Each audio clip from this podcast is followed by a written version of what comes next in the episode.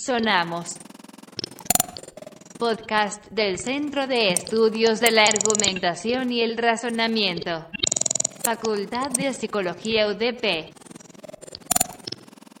Hola, este es el primer capítulo, la primera edición de nuestro podcast Sonamos, ese es el nombre que, tiene, y que es un, podcast que estamos organizando bajo la, dirección del maestro Schumacher eh, y que tiene que ver o se relaciona a los intereses variados del CEAR, el Laboratorio de Neurociencia y el ACUSMA Lab. Así que eh, hoy día vamos a comenzar entrevistando a un amigo eh, argentino que es doctor en filosofía de la Universidad Nacional del Sur, en Argentina, y que nos conocemos también hace muchos años. Es Claudio Alesio. Hola Claudio. Hola Claudio, ¿cómo estás? Muchas gracias por la invitación. No, gracias a ti por tu tiempo, tu interés. hoy día, bueno, podríamos hablar de filosofía, pero como queremos entretener, eh, o de lógica, pero no queremos complicar a la gente, así que, pero en realidad vamos a centrar este capítulo en, em, en juegos, ¿sí? ya vamos a, ahondar en, en, aquello, pero primero quería comenzar porque nos contaras un poco tu, resumidamente, tu trayectoria intelectual, así para que te conozca la gente. Bueno, em, me dedico a trabajar eh, en argumentación formal, sería lo que esencialmente hago, en, argumentación rebatible, por ahí. Y por otro lado, eh, tengo un hobby, podríamos decir, que es sobre el desarrollo o diseño de, juegos. Y esa es la razón de por qué estoy hoy acá. Em, bueno, en realidad, bueno, sé... Eh, ¿Tú estudiaste la licenciatura en, ah, filosofía? Sí, estudié el profesorado de la licenciatura en filosofía en San Juan Em, y después el doctorado en la Nacional del Sur, en Bahía Blanca. Bahía Blanca. Em, bueno, entonces hablemos de juegos. ¿sí? Primero, ¿por qué, me gustaría saber por qué eh, te metiste al tema de los juegos? Eh, si fue siempre un hobby, te interesaron, o viste un, un, área de desarrollo interesante, ¿cómo fue? Em, a mí siempre, siempre me gustó jugar a los juegos desde pequeños, cuando, o sea, yo nací en un pueblo muy pequeño que se llama Luminé, en Neuquén, y mm, entonces los inviernos eran bastante largos. Y, y mis padres, bueno, comparaban de vez en cuando algunos juegos y tengo muy buenos recuerdos de, esa experiencia de juego con mis hermanos. Entonces, mm, siempre, siempre me gustó. Después, cuando ya empecé a trabajar y a tener dinero, eh, me gasté mucho dinero en comprar juegos, muchos, muchos de los que quería tener y en esos momentos, bueno, no se podían. Y entonces tenía muchos juegos y, mm, y después jugando íbamos haciendo como modificaciones de algunos juegos para que fuera más divertido. Y después con un amigo decidimos juntarnos a dibujar los días sábados, pero eso degeneró en armar juegos. Y seguimos armando juegos hasta que mm, empezamos a presentarnos en algunos concursos, a llevar diseños ya más finalizados. Mm. Y después me di cuenta de que podían tener también algunos intereses académicos. Entonces, bueno, propuse una idea de un proyecto de investigación chiquitito con una financiación muy pequeña, em, donde podía, podíamos introducir algunos conceptos de diseño de juegos para la estimulación de, del desarrollo cognitivo y así fue como llegué a que se me ocurran estas ideas. Al tema de los juegos. Bueno, dicen que, que, que un poco la, la felicidad está en, en, o uno de los factores de, de, de, ser un poquito más feliz en la vida es como transformar en, en tu hobby, en tu profesión. Eso es verdad, sí, sí, sí. ¿Sí? ¿Algo de esa experiencia tienes? Sí, claro, porque es como muy... Es una... Eh, pensar los juegos, trabajar en los juegos, es como muy... Todo el tiempo tenés que saber, pensás muchas cosas. Es como proponer un mundo para alguien. Podría ser como una especie de Dios, donde definís cierta, cierto mecanismo de las reglas o... Y en el fondo es como proponerle un espacio para que otro se divierta o disfrute. Entonces Em, Sí, a mí me encanta hacerlos y trabajar en eso es como súper. Sí, Sí, una bonita Sí. experiencia. Eh, bueno, pero el, el nombre que ha recibido ah, contemporáneamente, eh, esto de trabajar en entornos lúdicos para cosas que no necesariamente lo son, es la gamificación, ¿no? Digamos que es la palabra eh, Sí, sí, sí. castellana para, Sí, para el nombre.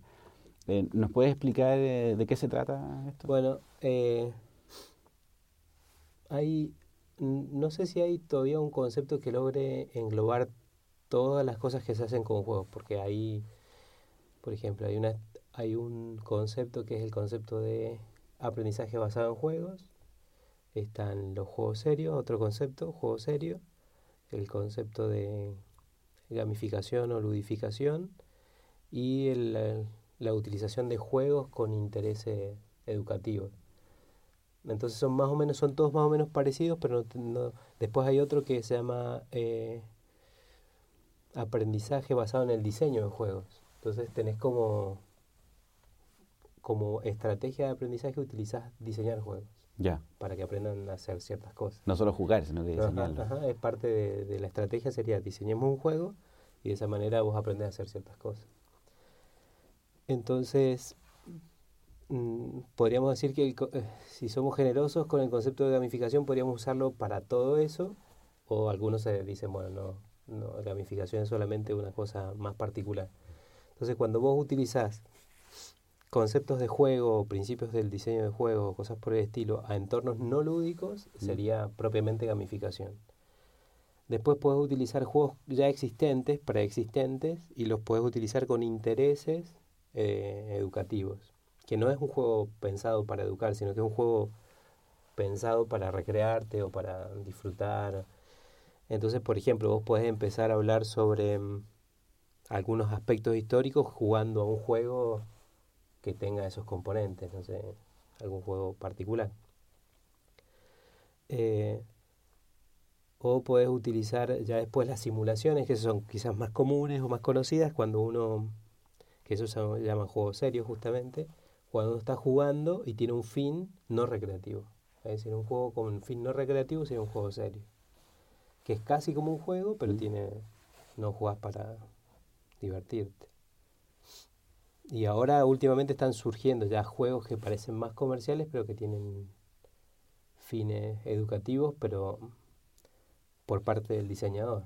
O sea, el diseñador los piensa con ese fin, pero el que juega no se da cuenta. digamos. Perfecto.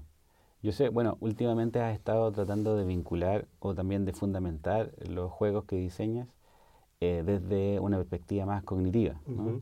Entonces, ¿nos podrías explicar, eh, desde tu punto de vista, cuáles son los aportes que, que entrega eh, un juego a, a- a una persona, a un niño, a un joven? Primero que parecería que es el entorno más natural de aprendizaje en la niñez. Entonces, espontáneamente el niño juega, aprende cosas jugando. Em, entonces eso es como que te da, corres con ventaja cuando propones una, un, un- un juego como recurso de aprendizaje. Y por otro lado, si al chico le gustó jugar, obviamente si el juego apestó, va a apestar, es decir, no tiene sentido Mm, seguir sí, jugando, sí. ¿no? Entonces eso está bueno Mm, eh, inmediatamente te vas a dar cuenta si el chico va a querer seguir jugando. Entonces eso es como un buen, un buen recurso pedagógico. A veces utilizamos prácticas pedagógicas eh, que no funcionan, pero nos damos cuenta bastante tarde. Con el juego directamente no va a jugar, porque sí o sí se tiene que comprometer con las reglas. Y, pero aparte de eso, también cuando si, le gustó el juego, el chico va a jugar 100%, es decir, va a tener toda su atención puesta en el juego durante el transcurso del juego. Entonces, em, también corres con esa ventaja. El chico hace- te cede toda la atención posible para que para disfrutar del juego, para hacerlo bien. Entonces, serían como algunos componentes fundamentales, es decir, que es altamente inmersivo, es decir, los chicos van a estar, si están, están completamente. Y mm, por otro lado, que naturalmente juegan, entonces como que les resulta natural eh, aprovechar ese espacio para aprender. Eh, y después porque puedes, porque en el juego siempre, siempre lo que haces o dejas de hacer tiene una consecuencia inmediata. Es decir, no tenés que esperar a recibirte o a ser adulto para darte cuenta de que lo que no aprendiste tendrías que haberlo aprendido o lo que Claro. Entonces, eso creo que es como una, una cosa muy buena.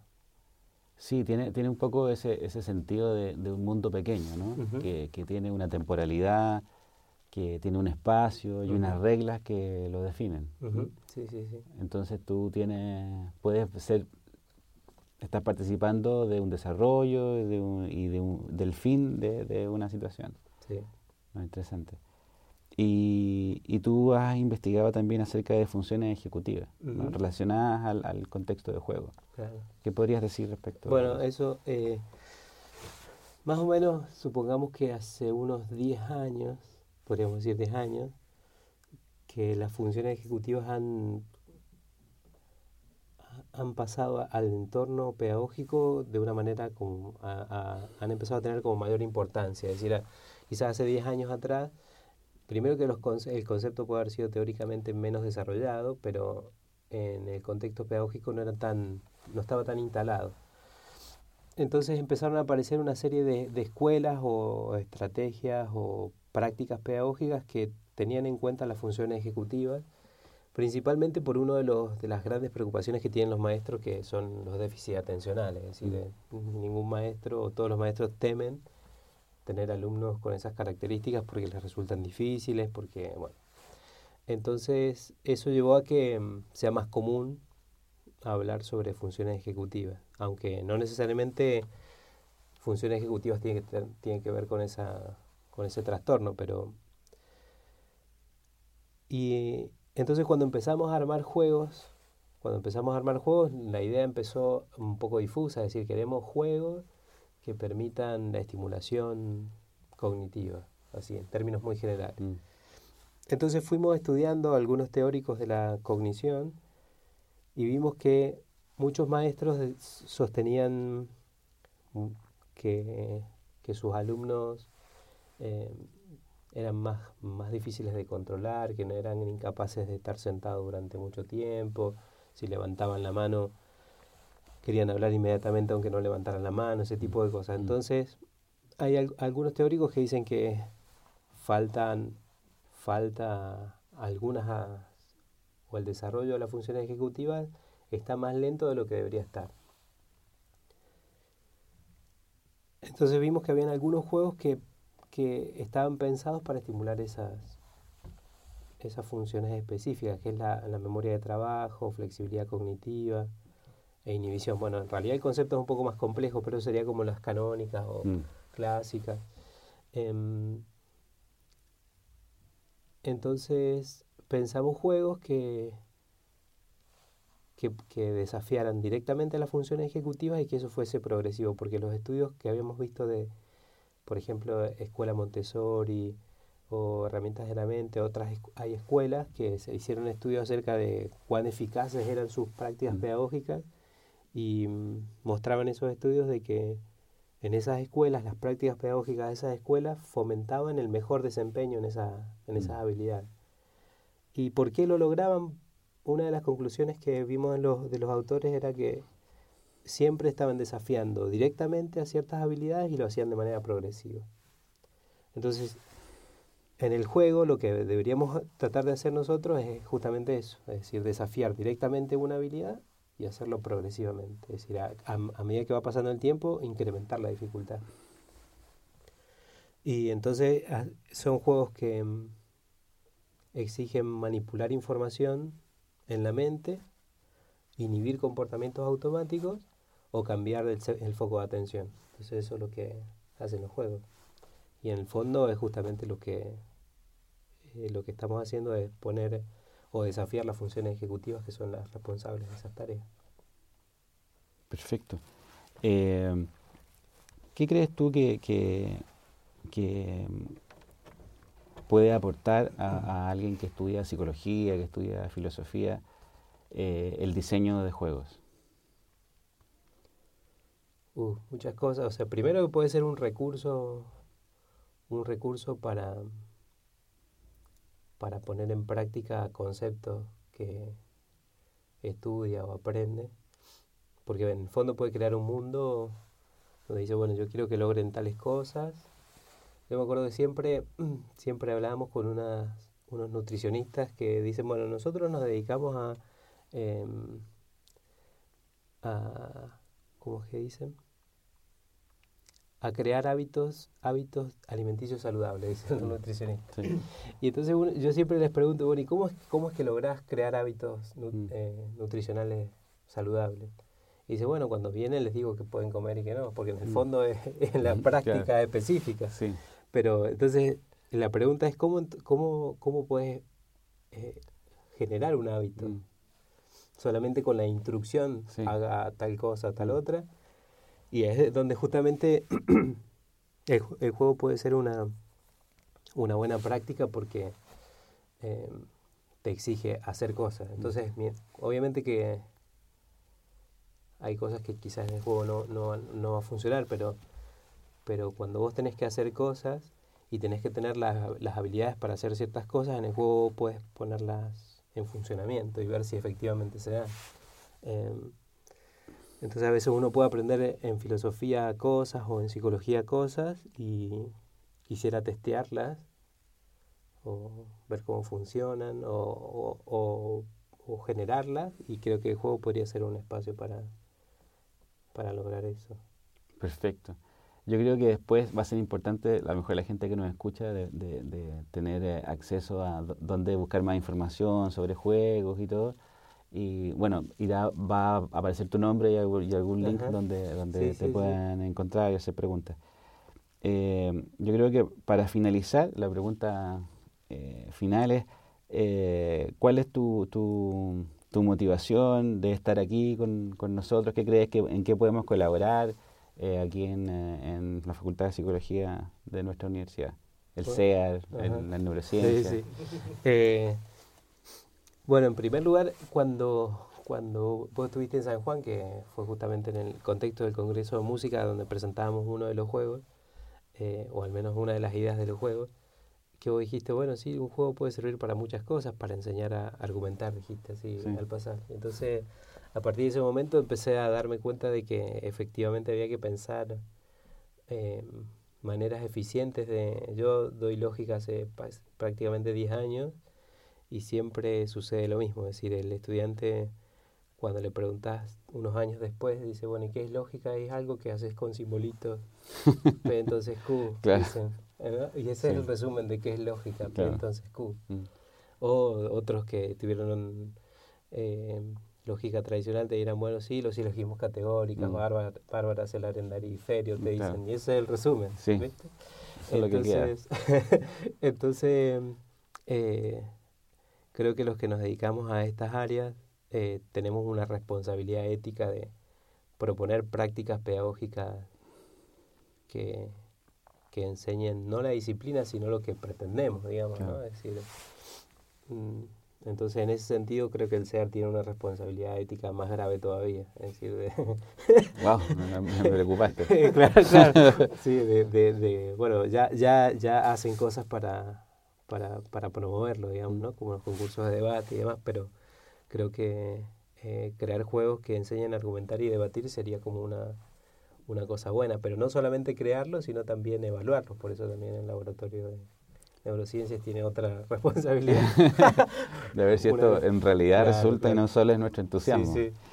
Perfecto, entonces, bueno, la gente que nos escucha eh, tiene que saber que ya estamos... Eh, trabajando en, en, un juego que pueda enseñar ¿ah? argumentación y que, bueno, durante el año seguramente vamos a, a, tener noticias de cómo va este, eh, este proyecto. Así que... ¿Puedo meter una, una cucharita? Por supuesto. Porque tú decías que se conocieron en el congreso este de ciencias de, música. Sí. ¿Y tú fuiste a presentar un juego con música? Claro, fue... comentarnos algo? Ah, también es uno de los intereses que andan. O sea, claro. Eh, era un juego, en realidad, eh, e-, era un juego rítmico.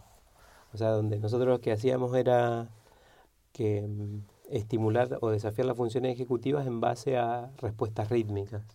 Entonces, eh, había una especie de representación simbólica del ritmo que eran con puntitos o rayas, o sea, un puntito era un ritmo y una raya otro ritmo. Entonces, en el juego eh, habían unas cartas que eran eh, cartas de ritmo mm, como las de ritmo inicial, es decir, yo te hago un sonido y vos me tenés que hacer una respuesta. Entonces habían de, era como una especie de comunicación rítmica. Entonces, por ejemplo, supongamos que era punto raya punto raya, esa sería mi, mi emisión, y vos tenías que hacer una respuesta dependiendo del tipo de carta que tocara. Podía ser la, la misma réplica, o sea, punto raya punto raya, que en realidad sería, dependiendo del instrumento que tengas a mano, puede ser un silbato o percusión o lo que sea, dependiendo de las habilidades musicales de los jugadores, digamos, ¿no? Eh, entonces que cada, el, el juego, eh, el ritmo estaba dado por los conocimientos musicales que podían tener o rítmicos que podían tener los jugadores. Si eran niños de cuatro años, punto raya, bueno, serán sonidos más básicos. Y el otro podía responder eso, el mismo sonido, o podía responder un, un sonido réplica, se llamaba el sonido réplica podía cambiar dependiendo del estímulo. Espontáneamente, eh, la idea era, durante las primeras rondas, vos tenías que responder exactamente el mismo sonido y reconocerlas, porque habían como, eran como, supongamos, dábamos cinco, habían cinco cartas en la mesa, yo miraba una de esas cartas y lo único que podía decir era el sonido, mejor dicho, el ritmo. Entonces vos tenías la misión de interpretar ese ritmo cuál era de las cartas que yo había elegido. Vos no sabías qué cartas, sino solamente tenías mi ritmo. Entonces era eso, es una cosa muy simple, pero... Sí, sí, o sea, se, se podrían pensar alguna cosa al respecto, sí. Federico seguramente lo pensaría en ocho canales. Sería un poquito complicado. Así que bueno, todo, todo finalmente lo podríamos traducir a, a un juego. Siempre podríamos hacer un, un, juego. un juego. Entonces, como, como dice el árbitro en el fútbol, la instrucción o finalmente el corolario de, de, de esta entrevista sería juegue. Uh -huh. sí, juegue. No, no, sonemos. Claro, juguemos -huh. Perfecto. Bueno, muchas gracias Claudio por, gracias, por, Claudio. por visitarnos, sí. por darnos tu tiempo para esta pequeña entrevista que va a servir al menos para que la gente tenga noticias sobre, sobre una especie de nueva disciplina que llamamos gamificación, por nombrar uh -huh. una de las uh -huh. especies, pero ya no tú nos aclarabas que hay, el género es más diverso Sí, sí. y que se puede dedicar a algo que, que creía que simplemente Exacto. era un hobby, ¿no? Claro, sí. Por ejemplo, un maestro podría pensar estrategias de enseñanza gamificada. Ah, En, en mercadotecnia se utiliza muchísimo la gamificación Sí. como recurso. Exacto. O sea, se puede en entrenamiento militar, en muchas cosas. Perfecto. Así Muchas gracias, Claudio. Hasta la próxima. Hasta la próxima.